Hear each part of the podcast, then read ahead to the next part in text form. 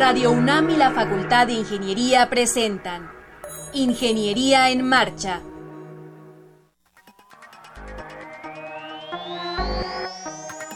Un espacio dedicado a la divulgación del quehacer de la Facultad de Ingeniería. Ingeniería en Marcha. Le informamos sobre las innovaciones tecnológicas y de investigación. Orientamos en temas de autoconstrucción. Presentamos la cultura y las artes. Y compartimos nuestras victorias en el deporte. Ingeniería en Marcha. Un programa pensado para vincularnos con usted.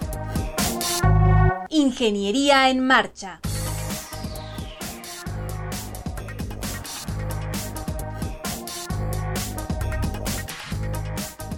Amigos, muy buenas tardes. Con el gusto y con el entusiasmo de siempre, les saludamos en este martes 4 de abril de 2017. Recién estamos iniciando el cuarto mes de este vertiginoso año. Gracias por sintonizarnos. Les saluda Ernesto Mendoza y con el gusto de siempre también saludo en esta ocasión a Rodrigo Sepúlveda. Rodrigo, ¿cómo te va? Muy bien, maestro. Eh, ¿Cómo está usted? ¿Bien? Bien, muy bien, muy bien. Aquí ya empezando con el calor fuerte, el calor no solamente climático, sino humano. Estamos ahí muy bien acompañados con alumnos y profesores de la Facultad de Ingeniería. Y déjeme decirle eh, que tendremos el día de hoy precisamente la participación de varios alumnos que se trajeron un primer lugar de Estados Unidos y posteriormente estarán con nosotros dos profesores de la Facultad de Ingeniería hablando de un programa de profesionalización de la tutoría. Es una actividad importantísima ahora en la formación de los eh, licenciados en ingeniería. Y finalmente estarán con nosotros ingenieros eh, de la Facultad de Ingeniería o exalumnos de la Facultad de Ingeniería, pero que presentan un proyecto del Colegio de Ingenieros Civiles de México. Así es que no se mueva y acompáñenos. 225 años formando ingenieros. 1792-2017. Facultad de Ingeniería.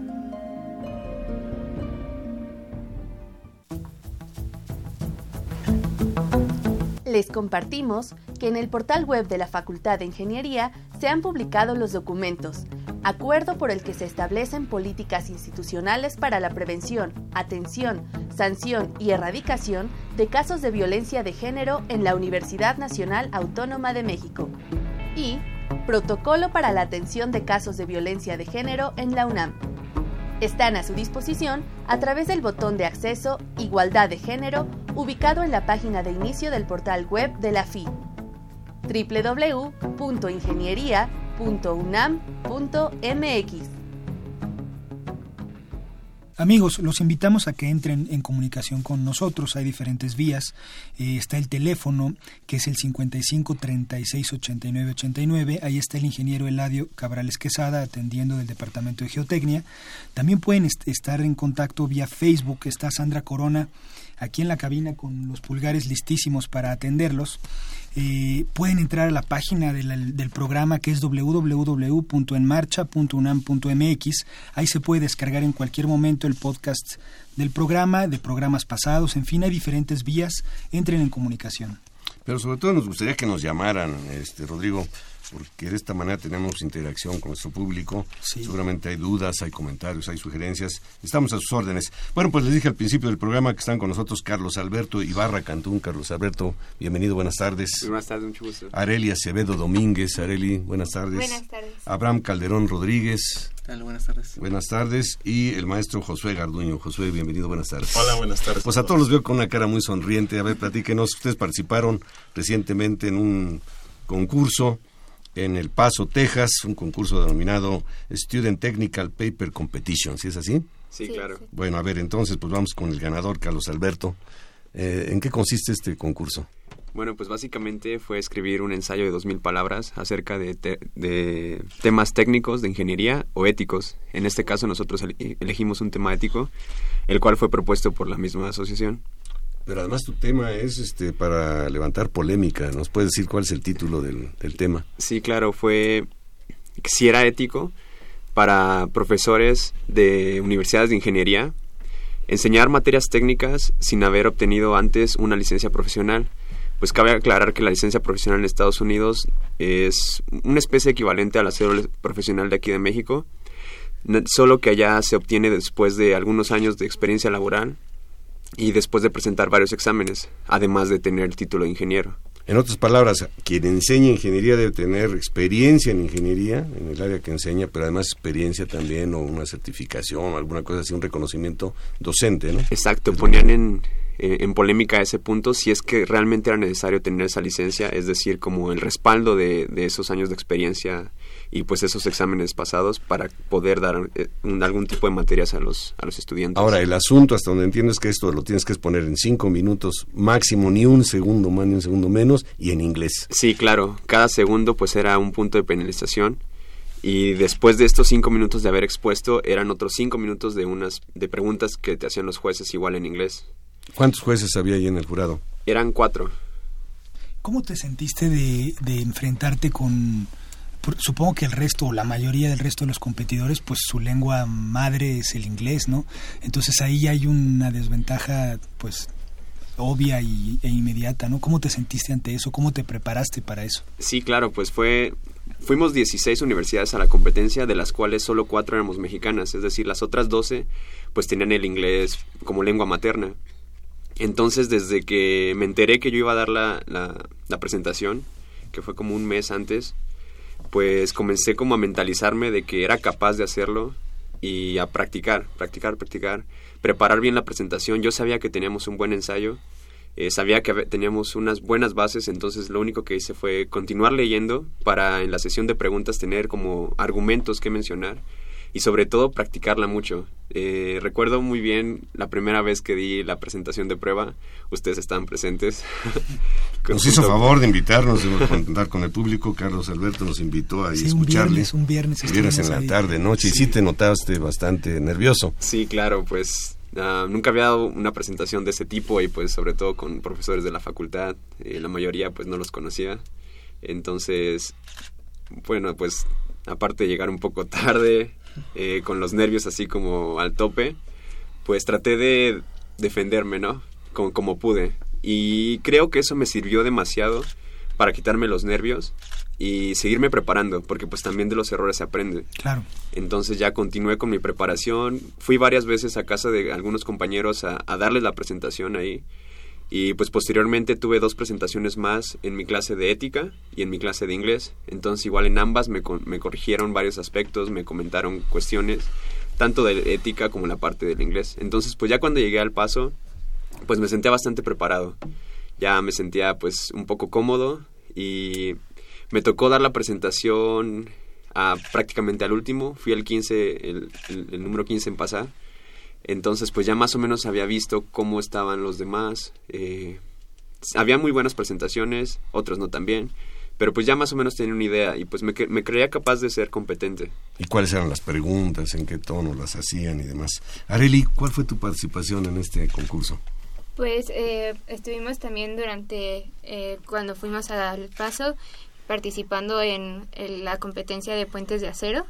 Eh, nosotros estuvimos como constructores, es una competencia en la que te evalúan diferentes aspectos, como es la ligereza del puente, la rigidez, el tiempo de construcción y cuánto cargas laterales como verticales. Entonces nosotros estuvimos participando, la verdad eh, dimos un buen papel, tuvimos eh, fuimos bastante competitivos. El puente hay que llevarlo de aquí, o sea, este, las piezas, quiero decir, para armarlo allá. Sí, el, puente lo nosotros también tuvimos unos cuantos percances para llevarlo pero y fue un poco difícil la travesía. Eh, lo, lo llevamos en como equipaje de avión y ya o sea ya pues eh, tuvimos todavía pues por el traslado unas piezas tuvieron unos cuantos como incidentes se dañaron algunas piezas una pieza tuvo un problema y tuvimos que eh, con colaboración de otros ah, equipos nos ayudaron a soldarlas y pues estuvo pues fue parte de un todo, o sea, la experiencia es como completa, se aprende mucho, eh, muchos eh, de los errores que a lo mejor se cometieron, es una experiencia en la que después para el siguiente equipo podemos transmitirlos y que no se cometan y así pues tener una mejor participación año con año. ¿Cuál es la mayor experiencia que sacaste de esto? O sea, que aprendiste a qué? trabajar en equipo y a crecerse ante la adversidad. O sea, creo que es importante no rendirse, o sea, creo que varias veces a lo mejor como que la vida te decía no, o sea, eh, um, eh, fue muy difícil llegar allá, entonces el saber que lo conseguimos creo que fue una de las mayores experiencias que conseguimos. Bueno, es importante eh, aclarar al auditorio porque estos chavos no lo han dicho por, porque son muy modestos que en el, en el, en el concurso del paper quedaron en primer lugar sí lo dijimos, Carlos Alberto Ibarra, ganador de primer lugar, claro. Y, bueno, yo creo que es algo muy importante, ¿no? Y los puentes ahí como anduvimos. Se ganó experiencia. bueno, este, Abraham Calderón. Sí. ¿En qué participaste, Abraham? Eh, bueno, también participé en equipo de puentes de acero como constructor y específicamente en el, en, el concurso del Student Technical Paper. Eh, estuvimos colaborando con la investigación de todo el, el ensayo. Es decir, desde cómo poder entender la pregunta, que al inicio era algo que pues, nos costó muchísimo trabajo. O sea, de no entenderla pasamos a, a tomar el tema, moldearlo, investigar bastantes cosas y seguir la idea de, de, Carlos, que era... Que era Pero a ver, ¿el tema ustedes lo propusieron o, se lo no, e, Era un tema que nos propuso la ACE, la asociación en la que se organizó el, el evento. Ellos nos dijeron, este es el tema, si ustedes quieren tomar otro lo pueden hacer este es el que proponemos y nosotros decidimos seguir la vía que ellos nos propusieron. Muy bien, y entonces tú estuviste en la investigación, estuviste coachando a Carlos. Sí, y ya, de hecho, una vez que ya estaba hecho el, el ensayo, lo que hicimos fue ayudarle a, a traducirlo. O sea, eh, trabajamos. Era, era bastante pesado también porque lo, lo escribimos primero en, español por, por cuestiones de, de idioma y ya después traducirlo. Entonces eh, lo enriquecimos bastante con, con, lo que cada uno sabíamos del idioma. Y incluso ya en el último punto nuestro compañero Virgilio, que él también compitió hace dos años y, también le fue bien, nos ayudó también a, a, traducirlo y a, corregirnos algunas cosas que él nos, nos recomendaba. Muy bien. Bueno, presenté al maestro José Garduño. José, ¿cuál fue tu papel aquí? Ya nos decías antes de empezar el programa que aparte de sufrir. Este, bueno, mi papel como asesor es tratar de lograr buenos resultados para la facultad, pero el mejor resultado es que los muchachos este, disfruten estos, este tipo de actividades y que aprendan a trabajar en equipo. Y como bien lo dijo Areli, este, no fue fácil haber llegado. Y atrás de esto hay mucho trabajo, hay mucha gente que está involucrada. Y yo me siento afortunado por seguir siendo el profesor asesor de estos muchachos que uno piensa que ya en retirarse, pero su entusiasmo es lo que no nos deja dejarlos. ¿Cuántos alumnos tienes bajo tu asesoría?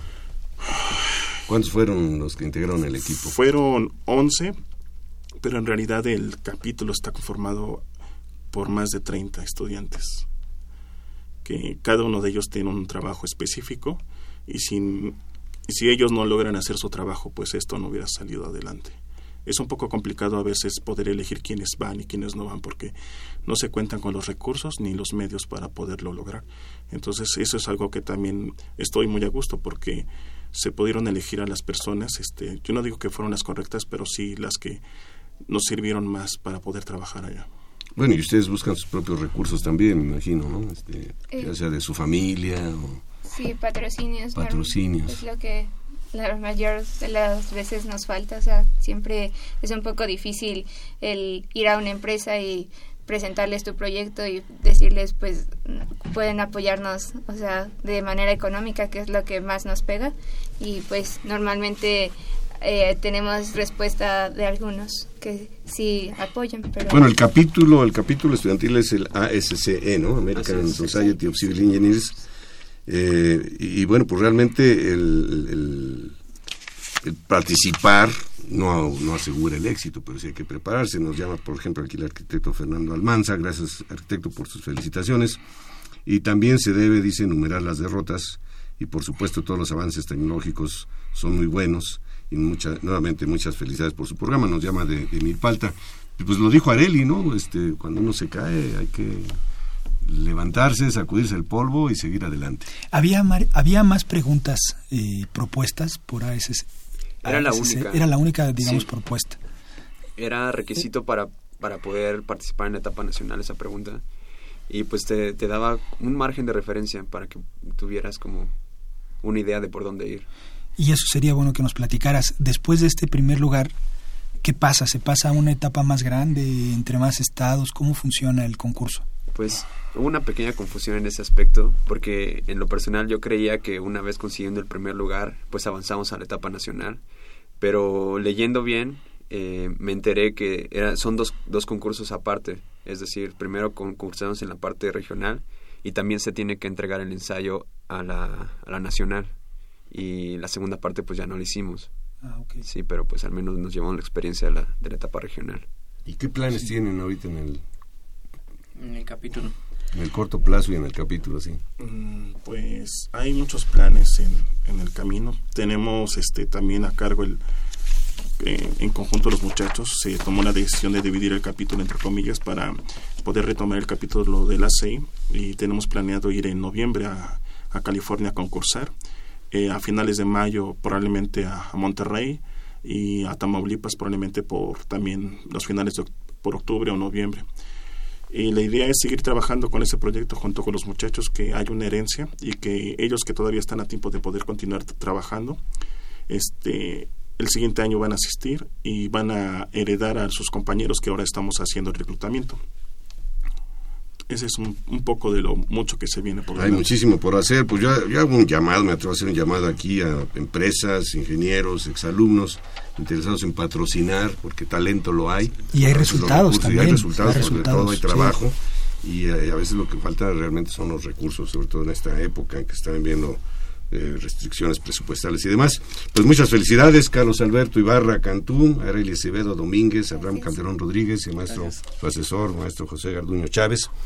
Eh, feliciten por favor a, a todos sus compañeros. Y aquí nos está llegando un comunicado de Virgilio Domínguez que los saluda a todos. Seguramente es un colega de ustedes, algún sí, conocido. claro. Bueno, pues para que vean que sí sintonizan Ingeniería en Marcha. Entonces, pues felicidades, enhorabuena. Esperamos verlos pronto por acá con nuevas noticias. Claro que sí. Muchísimas gracias. Muchas gracias. 225 años formando ingenieros.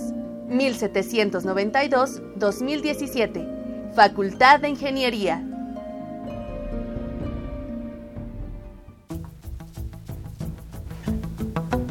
Les compartimos que en el portal web de la Facultad de Ingeniería se han publicado los documentos, acuerdo por el que se establecen políticas institucionales para la prevención, atención, sanción y erradicación de casos de violencia de género en la Universidad Nacional Autónoma de México y Protocolo para la atención de casos de violencia de género en la UNAM. Están a su disposición a través del botón de acceso Igualdad de Género ubicado en la página de inicio del portal web de la FI www.ingeniería.unam.mx Estás en Ingeniería en Marcha. El programa radiofónico de la Facultad de Ingeniería.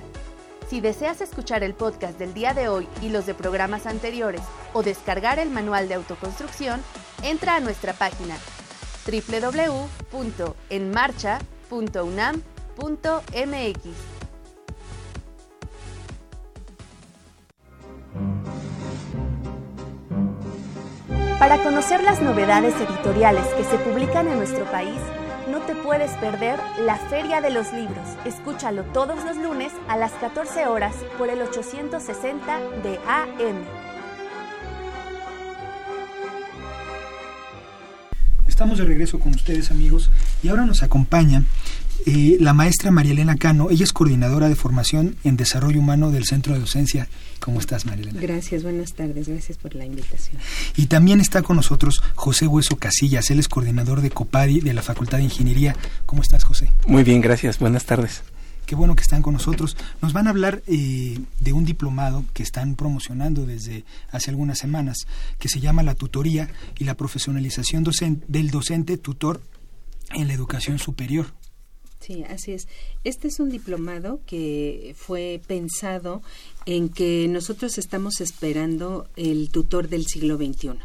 Entonces, eh, este contenido del diplomado tiene que ver mucho con la formación del ámbito personal social del tutor, en donde trabajaremos lo que es el perfil, la ética y los valores del quehacer de un tutor, la importancia de la personalidad habilidades y actitudes, la comunicación asertiva en la relación tutor-tutorado y una perspectiva de género en el aula.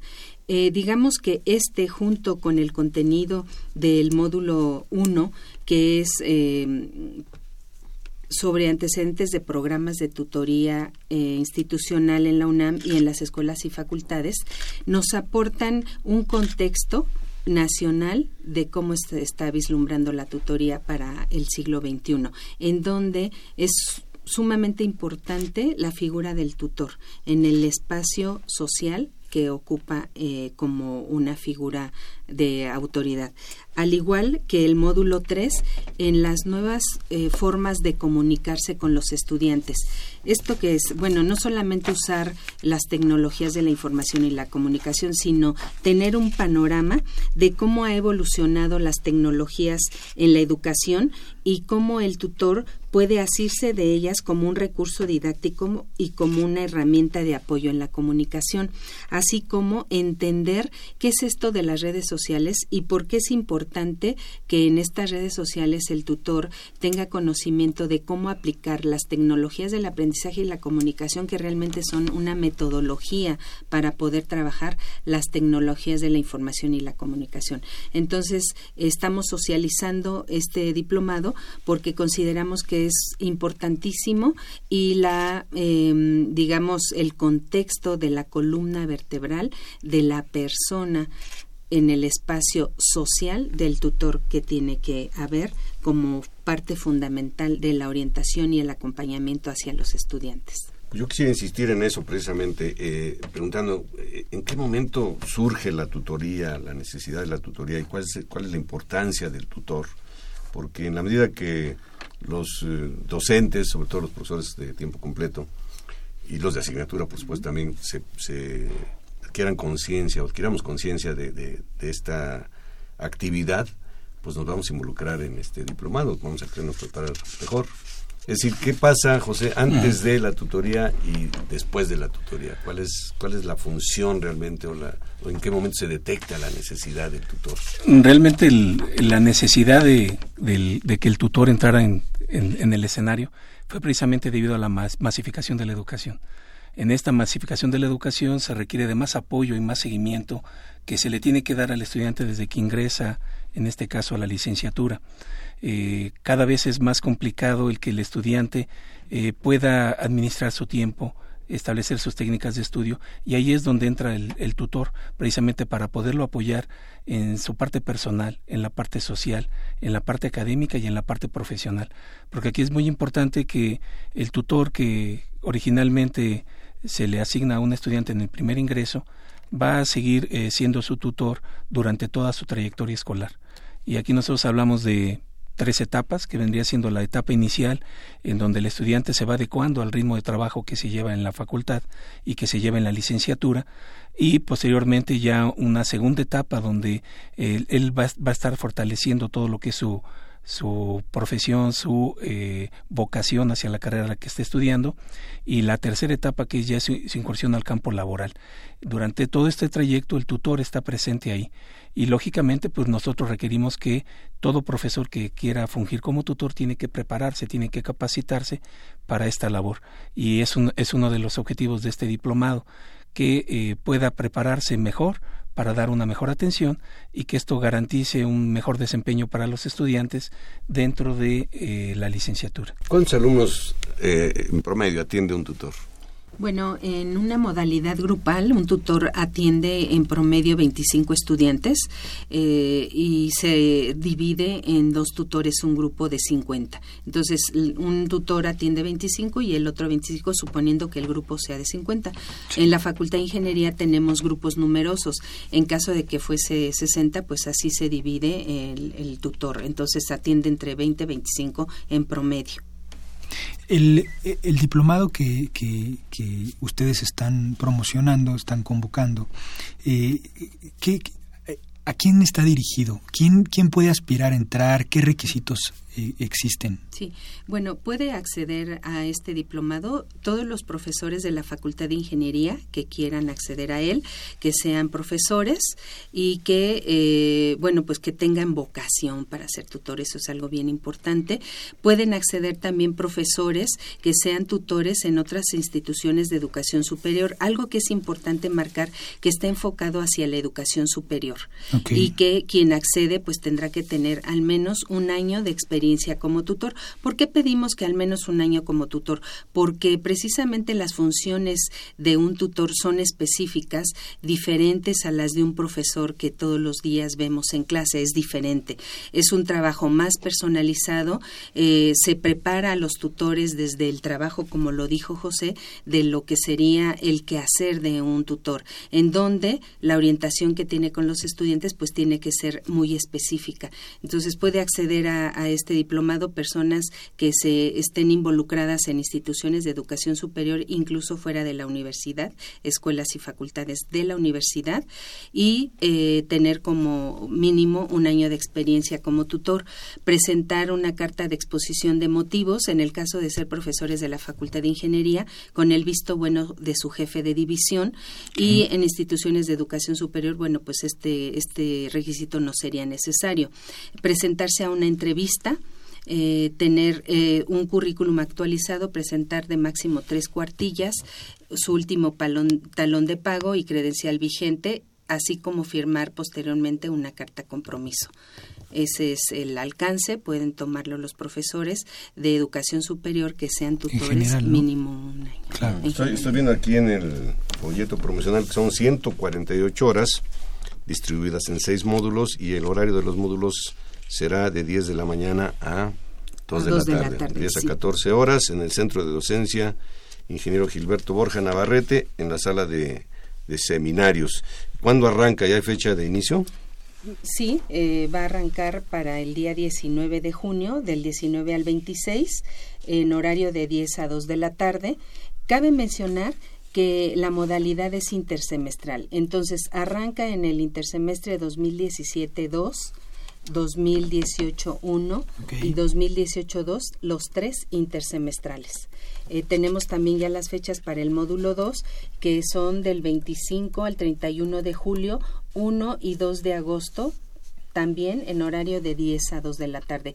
Eh, también es válido decir que todos los demás eh, módulos, 3, 4, 5 y 6, serán en periodos intersemestrales en el mismo horario, no va a variar, de 10 a 2 de la tarde.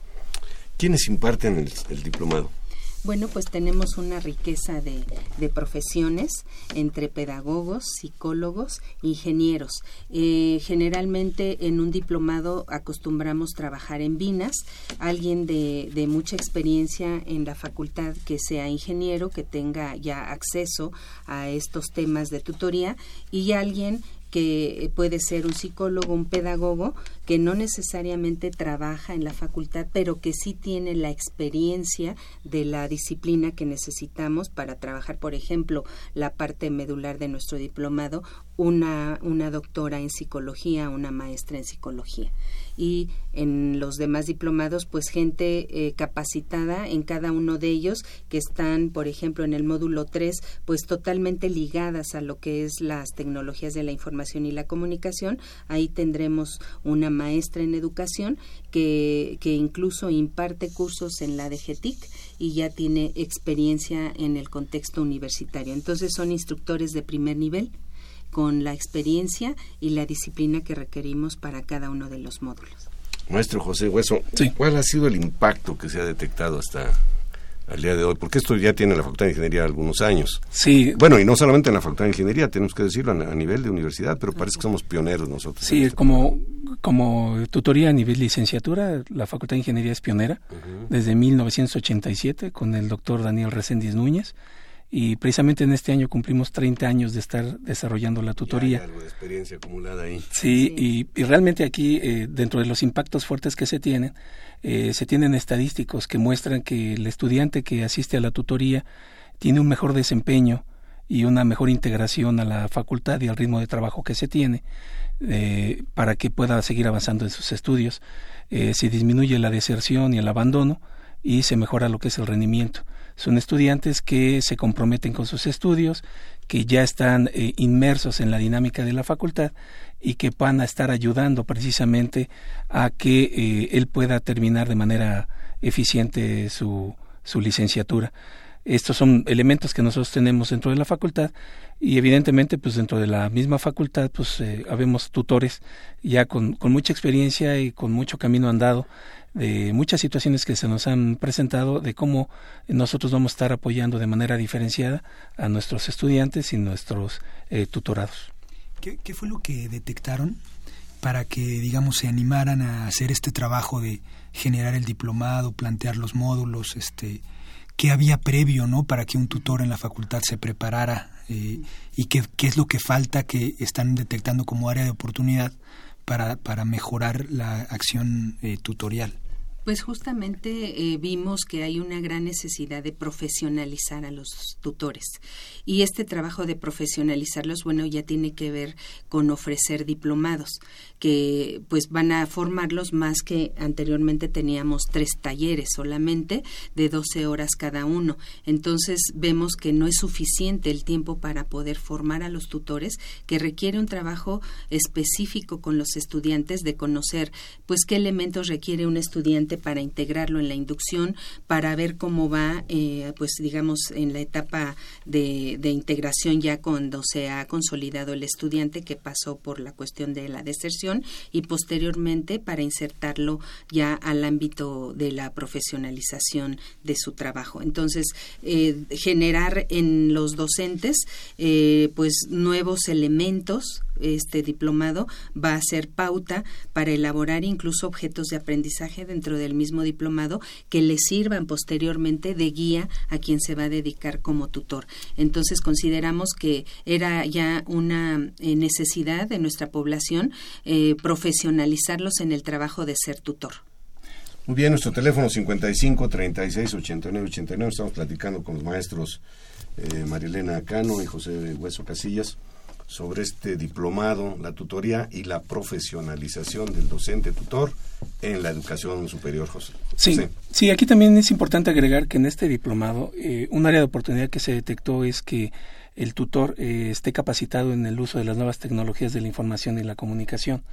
Eh, hemos visto en el devenir de, de las nuevas generaciones que ya están más acostumbrados a utilizar redes sociales para comunicarse y también el, tutor tiene que adecuarse al uso de estas nuevas redes sociales para darles ese uso académico en seguimiento hacia los tutorados y también en el uso de herramientas que nos van a servir para poder registrar nuestra actividad en el sistema. Nosotros tenemos en la Facultad de Ingeniería un sistema de registro que es el TutorFi, pero también a nivel de la universidad tenemos un sistema de registro que es el CISET. Aquí cabe mencionar que pues tenemos un sistema institucional de tutoría a nivel de la UNAM, y dentro del sistema institucional de tutoría a nivel de la UNAM emanan lo que son los programas de institucionales de tutoría en las diferentes facultades y escuelas. Y todos ellos, nosotros aquí en la, en la facultad, en el diplomado, vamos a estar hablando de esa historia que se tiene de la tutoría en la UNAM, de la tutoría que se tiene a nivel nacional y de las nuevas tecnologías que ya se están utilizando para poder eh, tener este seguimiento y este proceso de intervención tutorial que todo tutor debe de seguir. Eh, los interesados pueden dirigirse a dónde para obtener mayor información sobre el contenido del diplomado, fechas, requisitos y demás. Sí, como no. Pueden dirigirse al teléfono 56 22 81 59 el, al Centro de Docencia Ingeniero Gilberto Borja Navarrete con su servidora María Elena Cano Salazar. Eh, soy la coordinadora del diplomado. Cualquier duda pueden, pueden acudir a ese teléfono. ¿Fechas importantes? Las fechas importantes. La recepción de documentos será del 17 al 28 de abril en horario de 9 a 16 horas de lunes a viernes. Son dos semanas prácticamente para que eh, lleven sus documentos de recepción y ese mismo día les daremos la fecha de entrevista para eh, aplicarles también una prueba psicométrica que es de 10 minutos. Entonces pueden eh, acudir eh, personalmente o también escribir a, a nuestra página que es em, El correo es cdd. Información, sí, perdón, información.cdd@gmail.com y eh, físicamente nos encontramos en el edificio K, planta baja del conjunto sur de la Facultad de Ingeniería. Eh, nuestra página es www.centrodedocencia.mx. Ahí va a pasar un carrusel en donde ustedes podrán activar en el nombre del diplomado y se va a desplegar el objetivo y los contenidos de todo el diploma. Perfecto. Sí, aquí es importante comentar que los profesores de la facultad tienen beca completa. Eh, eh, profesores de facultades y escuelas de la UNAM tienen un 50% de descuento y para todo profesor que esté interesado en llevar este diplomado eh, tiene un costo dependiendo del módulo. En el caso de los módulos 1, 3, 4 y 5 y 6 que son de 24 horas tiene un costo de 3 mil pesos y para el módulo 2 que es de 28 horas tiene un costo de 3.500 pesos. Okay. Pues muchas gracias, muchas gracias, mucho éxito en este diplomado tan importante para lo que constituye la formación de ingenieros, ingenieros en este país. Muchas gracias al maestro José Hueso Casillas y a la maestra Marilena Cano. Enhorabuena. Muchas gracias. Ustedes por el espacio. Gracias. 225 años formando ingenieros. 1792-2017. Facultad de Ingeniería.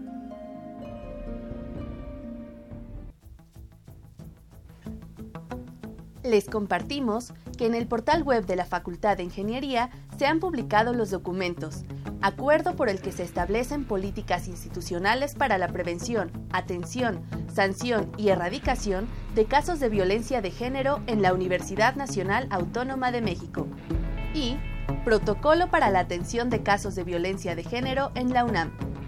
Están a su disposición a través del botón de acceso Igualdad de Género ubicado en la página de inicio del portal web de la FI www.ingeniería.unam.mx. Estás en Ingeniería en Marcha. El programa radiofónico de la Facultad de Ingeniería. Si deseas escuchar el podcast del día de hoy y los de programas anteriores o descargar el manual de autoconstrucción, entra a nuestra página www.enmarcha.unam.mx.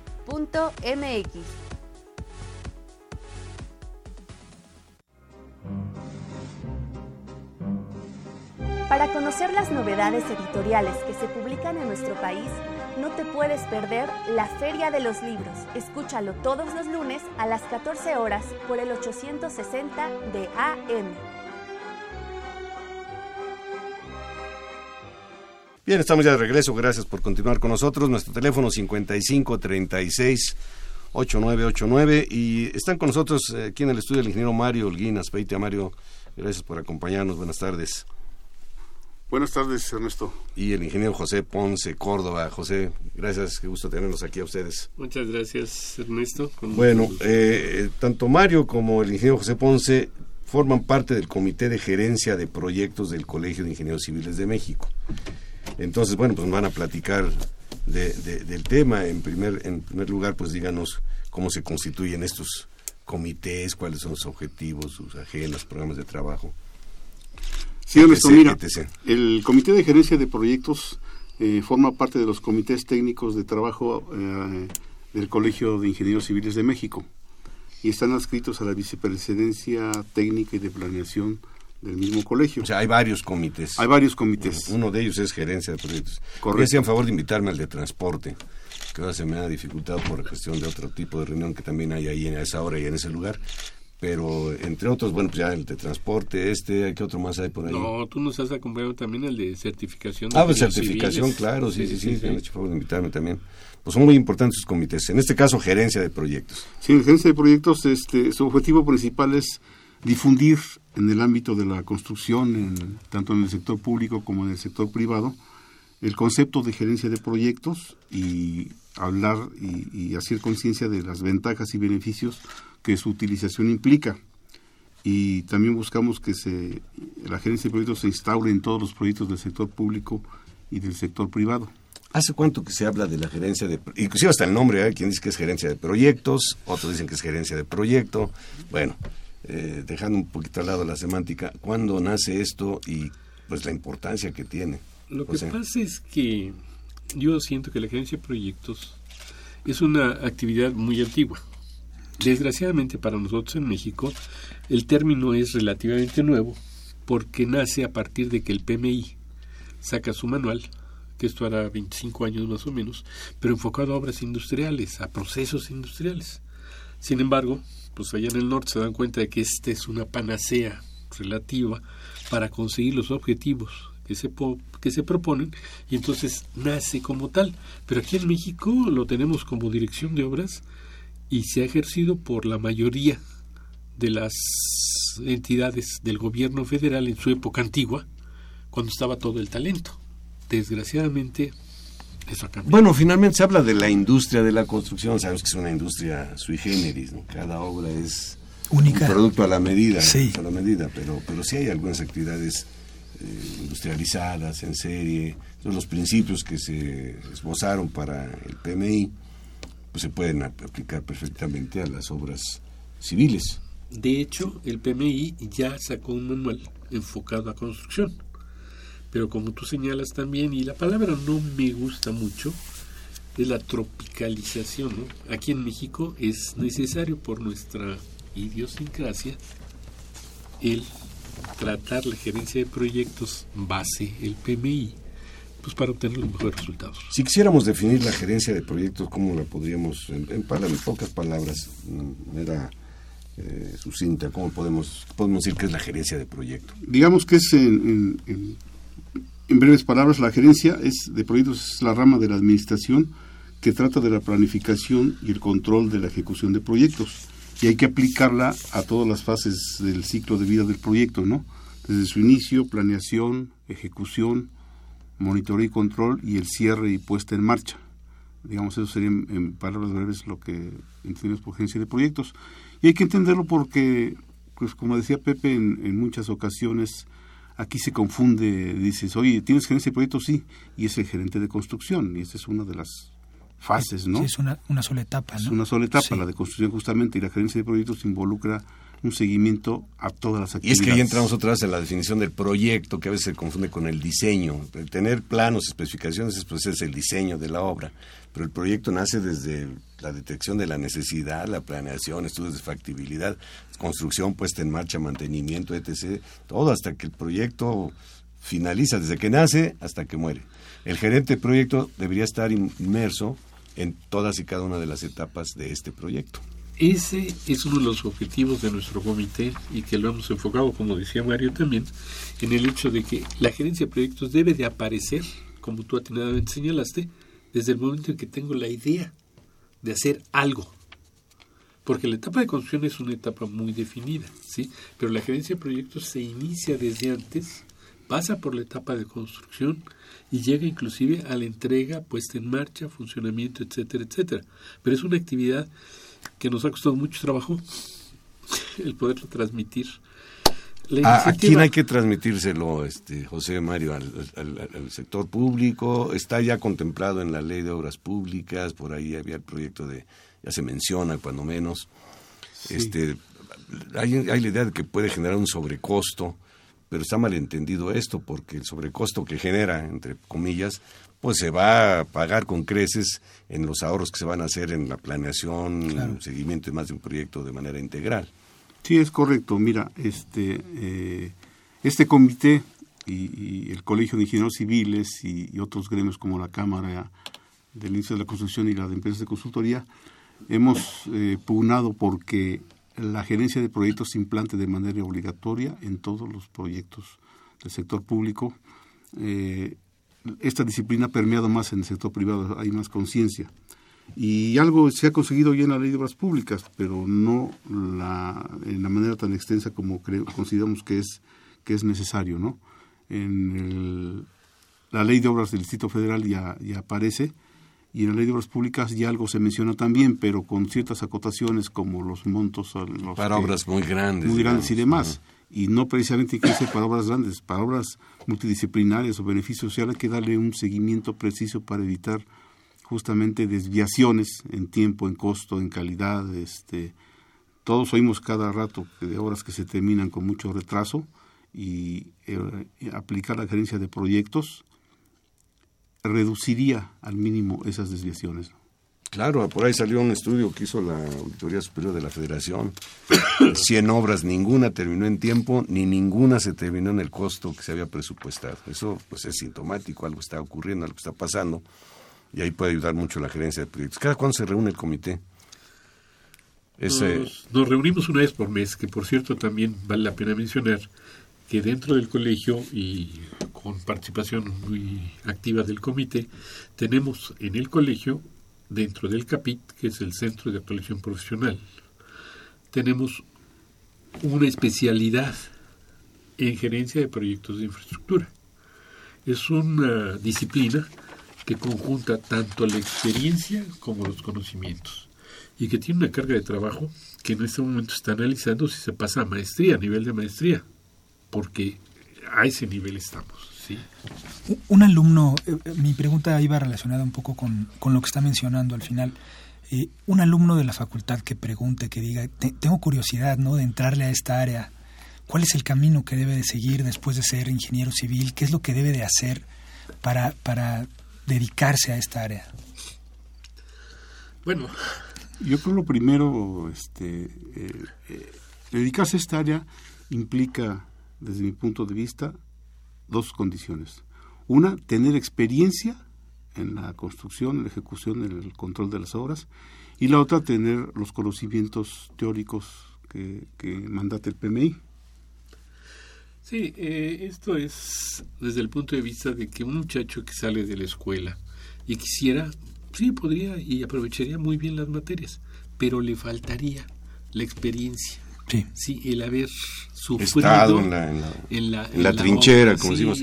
Hemos mencionado ya dos tres veces la palabra PMI, hay que decir qué significa PMI para nuestro auditorio, por favor. Claro que sí, es el Project Management Institute, entidad que está en Estados Unidos, que se ha extendido a nivel mundial y que se ha hecho popular, porque pues aquí la pregunta sería, ¿no? ¿A quién de nosotros no nos gustaría que nuestras obras o nuestros proyectos se terminaran en el tiempo pactado con el costo presupuestado y la calidad.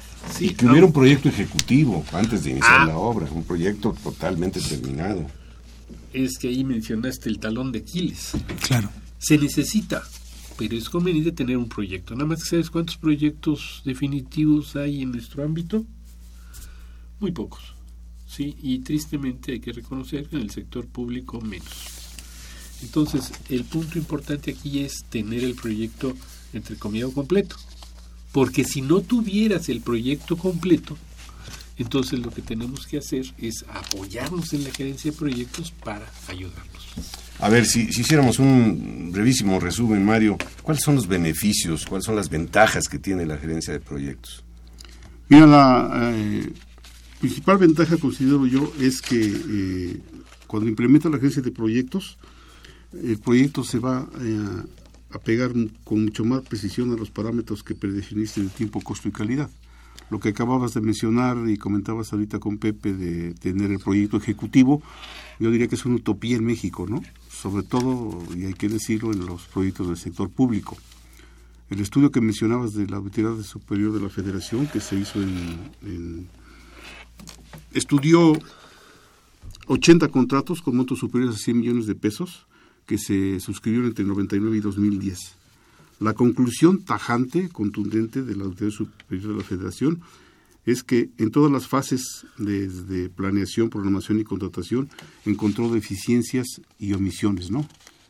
llaman eufemísticamente en ese estudio modificaciones recurrentes.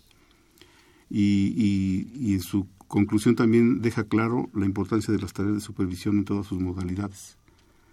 El proyecto ejecutivo creo que es muy difícil que se tenga al inicio de la obra, pero sí se debe de procurar tener un proyecto con un nivel de avance tal que evite interrupciones durante el proceso del, de la obra, ¿no? Nada más para darnos una idea, en un resumen, esas obras fueron eh, ejecutadas por diferentes dependencias, SST, PEMES, Comisión Federal, CONAGUA, etcétera, y tuvieron eh, incrementos en monto hasta del 284% y en tiempo del 132 o más por ciento. Entonces, si tú implementas la gerencia de proyectos bien llevada, muy profesional, vas a minimizar el riesgo de todas esas desviaciones. Pues es cuestión de tiempo, ¿no? Es cuestión de dedicarle tiempo a la planeación, a la ejecución del proyecto, a los estudios, a los estudios de campo, para que el proyecto tenga el nivel que mencionas y que en la construcción se presente la menor cantidad de imprevistos. De otra manera, estamos hablando de, incrementos hasta del 200%, nada más imagínate, quieres, piensas que tu casa te va a costar un millón de pesos y resulta que te costó dos millones de pesos, pues algo falló. Claro. Si es que no cambiaste los supuestos del proyecto inicial, ¿no? Donde desde tipo de acabados y demás. Pues, estaba mal el proyecto, alguna Mira, yo tengo noticias de que el viaducto Amilla en Francia se hizo el proyecto. Se estudió cuatro años antes de dar el primer golpe en campo. Y la obra duró un año. Cuatro años de planeación proyecto para un año de construcción. A lo mejor aquí estamos al revés, ¿no? Un año Más o menos. y cuatro años para construirlo. Se van atrasando las obras porque no se hicieron los estudios técnicos adecuados y se va incrementando el costo. Imagínate en México una situación así medio particular, primero pones la fecha que vas a inaugurar la obra y ya luego planeas y programas, ¿no? o sea, Kafka bueno, un eh, escritor costumbrista, ¿no? Esto, esto realza la importancia de que la gerencia de proyectos se implemente de manera obligatoria en la obra pública. Que la obra pública se hace, como su nombre lo dice, con recursos del pueblo. Digo, se está hablando ahora ya de participaciones público-privadas, asociaciones de ese tipo, pero el dinero, el recurso del pueblo a través de recursos fiscales se sigue utilizando en las obras, pues hay que hacerlo más eficiente. Ahora, ¿qué, qué, una, pregunta, Rodrigo, nada más, ¿qué, ¿qué, difusión le están dando ustedes a esta cuestión de la agencia de proyectos, como decía Rodrigo, entre los jóvenes estudiantes, entre los recién egresados, por parte del Colegio de Ingenieros Civiles de México? Por parte del colegio hay un programa de difusión, eh, en especial en esta administración se ha enfatizado más el atraer a los jóvenes mediante los clubes de estudiantes, este, para que se acerquen a lo que es más la profesión en general, ¿no? De la ingeniería civil. Eso ha dado muy buenos resultados. Este, en, nuestros, en los eventos que organiza el colegio siempre hay eh, presencia de, de, jóvenes estudiantes, de ingenieros recién egresados, y es la manera en que se está difundiendo. Y por otro lado, también a través de redes sociales buscamos promover la gerencia de proyectos con gente que tenga pues, del orden de mínimo cinco años de experiencia, ¿no? Para que de ahí partan y se vuelvan a integrar a las aulas. Hemos tenido buena aceptación y llevamos siete generaciones ya. Bueno, ya para despedirnos, queremos agradecer al ingeniero Sergio Chaparro por sus felicitaciones. Propone que el programa dure una hora más, háganos la buena. Eh, y bueno, muchas gracias. Muy bien, pues hay mucho que hablar de esto. Lamentablemente el tiempo aquí corre muy más rápido que allá afuera. Queremos agradecerles que nos hayan acompañado al ingeniero Mario Holguín y al ingeniero José Ponce Córdoba. Eh, los esperamos pronto por acá en Ingeniería en Marcha. Quiero agradecer también la participación de nuestro auditorio, por supuesto, de Pedro Mateos en la producción del programa, de Sandra Corona en las redes sociales, de Eladio Cabrales en los teléfonos, del señor Miguel Ángel Mendoza en los controles técnicos. Le invitamos a que continúen disfrutando de la programación musical que Radio UNAM tiene para ustedes. Hasta pronto. Radio UNAM y la Facultad de Ingeniería presentaron Ingeniería en Marcha.